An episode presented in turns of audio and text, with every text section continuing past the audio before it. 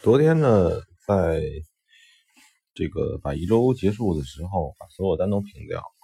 不管是不是对于我说的是这一次啊，不管当时呢，我是不是对某些单还有还有这个希望，对某些单某些单呢，呃，还是持有希望。呃，但是呢，我还是想先退出来，再看一看。结果呢，今天感觉呢，确实是，当你能够及时退出来的时候，你能看清楚的东西更多。呃，我这个这次题目呢，这次主题是不是这个内容？我是想说一下，就是在你做交易的时候。你当然你不可能真空的活着，是吧？尤其是像我这样的小小民，是吧？小草民、小屁民，我们呢，呃，小平民吧，小平民吧，就是我们平时还有很多琐碎的事情，比如说，呃，家里的事情，你的主要职业的事情，你在社会中碰到碰到的各种事情。呃，比如说邻居吵架，还有这个你的车辆坏掉，是吧？还有各种各样的事情，很多很多。但每一个这个事情呢，它实际上都会让你的心情不平静，对吧？让你的心情不平静。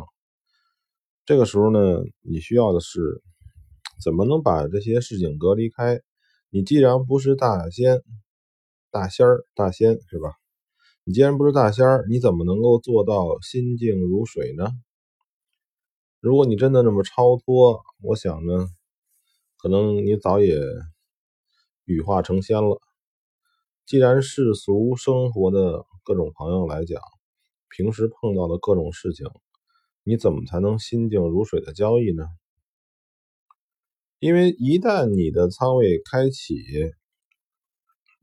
嗯，你就别想让你每时每刻能够这个，呃，就是做别的事情，因为你做，但是这个事情要时刻的预警，对吧？时时刻刻你发现形势已经发生变化，那你要做判断的，你要做判断。这个做这个抉择，所以这也就是之前我不是也在做一些自动交易，妄想着通过这种机械的形式来做，但是我承认我没做成功，而且我也发现了不少骗子，很多人他们也没做成功，他们只是做出了一些形式。形式就是说，呃，感觉上他们做了一些逻辑，这但是这个逻辑呢，实际上是冒了很多的风险，风险和它的获取的比例并不合理，但是具备有很多障眼法。这个时候呢，去给那些不太懂的人看，似乎它的盈利就很好，但是它冒了很大的风险，还不如就是你直接上来就是买十手十手的。对吧？但是这个在不仅在中国，在国外是也是有市场的。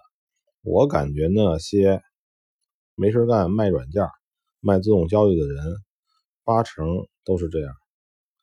因为他如果一旦有了按照这个方这个行业叫圣杯，一旦你拥有了圣杯，哪怕只给你一百块钱，因为你稳定盈利啊，你一个软件还稳定盈利，对吧？软件的好处就是可以无限扩大。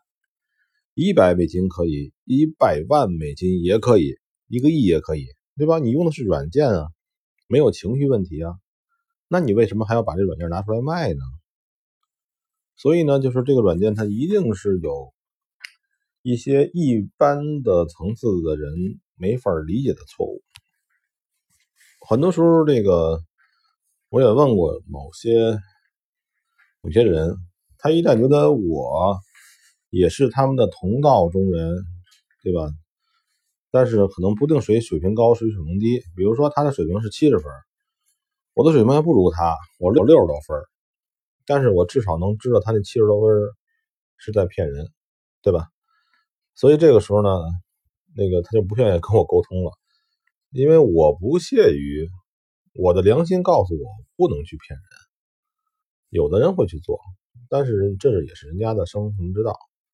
回到开始啊，就是，呃，我还是觉得我们小的人家，我们最大的能力就是灵活，所以呢，我还是不想做机械交易，不想做。软件交易，但是你的灵活呢，要基于随时随地能判断的这种这种情况。如果说现现在那个你今天，哎，忽然是你们家，呃，水管漏水了，对吧？让你很着急，很麻烦。然后呢，你从这个事情开始，你就开始心情不平静。然后到后来呢，你把东西处理好，你心情平静了，这个之间可能要隔上几个小时。那这几个小时之内，你怎么能让市场停止它不动呢？这个时候你就要平仓出来吗？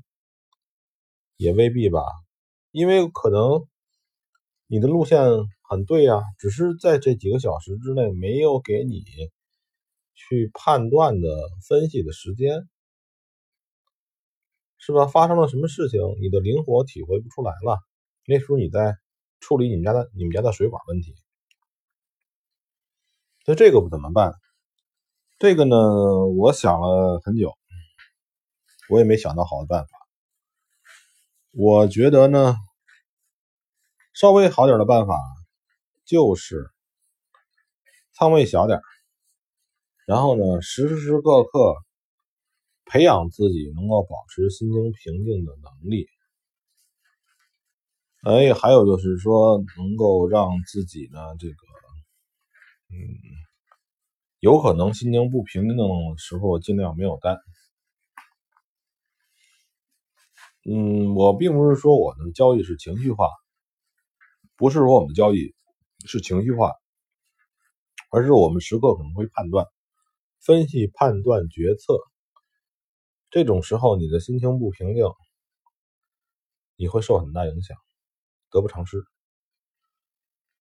所以呢，就是我看不惯那些又去做培训，又去做市场，是吧？有有很多的这个行业，你比如说做这个经纪人的这些人，他自己也做交易，到头来呢，是经纪人赚的手续费。